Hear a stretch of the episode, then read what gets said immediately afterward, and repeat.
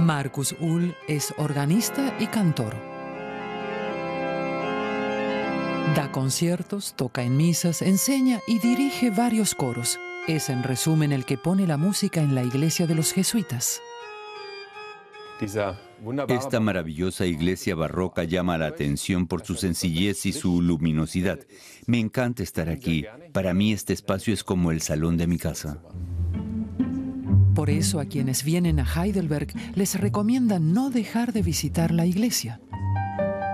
Desde fuera se reconoce por su fachada típica del sur europeo. La iglesia de los jesuitas está en el casco antiguo. Lo que les quiero mostrar está cerca andando. A escasos metros se halla el campus de la Universidad de Heidelberg. Con más de 600 años de historia, es la universidad más antigua de Alemania. Filósofos ilustres como Hegel o Habermas enseñaron aquí. La primera sugerencia es el aula antigua.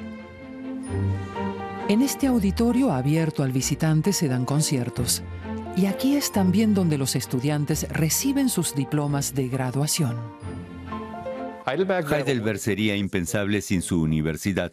Uno de cada cinco habitantes es estudiante. Ellos marcan desde hace siglos el carácter de esta ciudad. Esta pintura muestra a Atenea, diosa de la sabiduría y de las artes, entrando a Heidelberg. Otras imágenes rinden homenaje a los fundadores y mecenas de la universidad.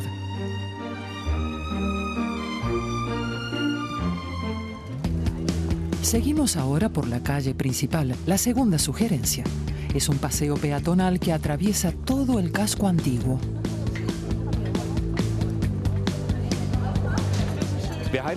Todo aquel que viene a Heidelberg pasa por esta calle.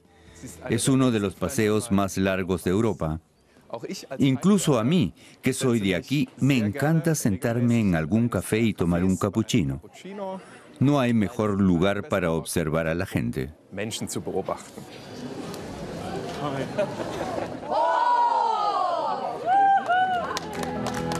La mayoría de los edificios son barrocos. Eran prácticamente nuevos porque se construyeron después de que los franceses lo destruyeran todo. La única excepción es el hotel de 1592 Sumrita. Esta es la casa más antigua del casco viejo. Es renacentista y sobrevivió a la destrucción de la ciudad porque está completamente hecha de piedra.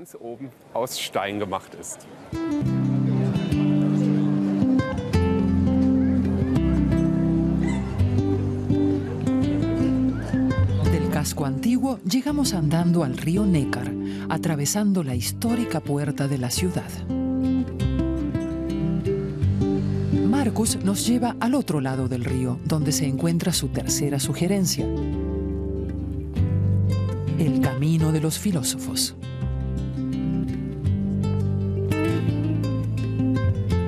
Aquí paseaban pensadores y poetas como Schlegel, Hölderlin o Brentano en busca de nuevas ideas o inspiración para sus odas a Heidelberg.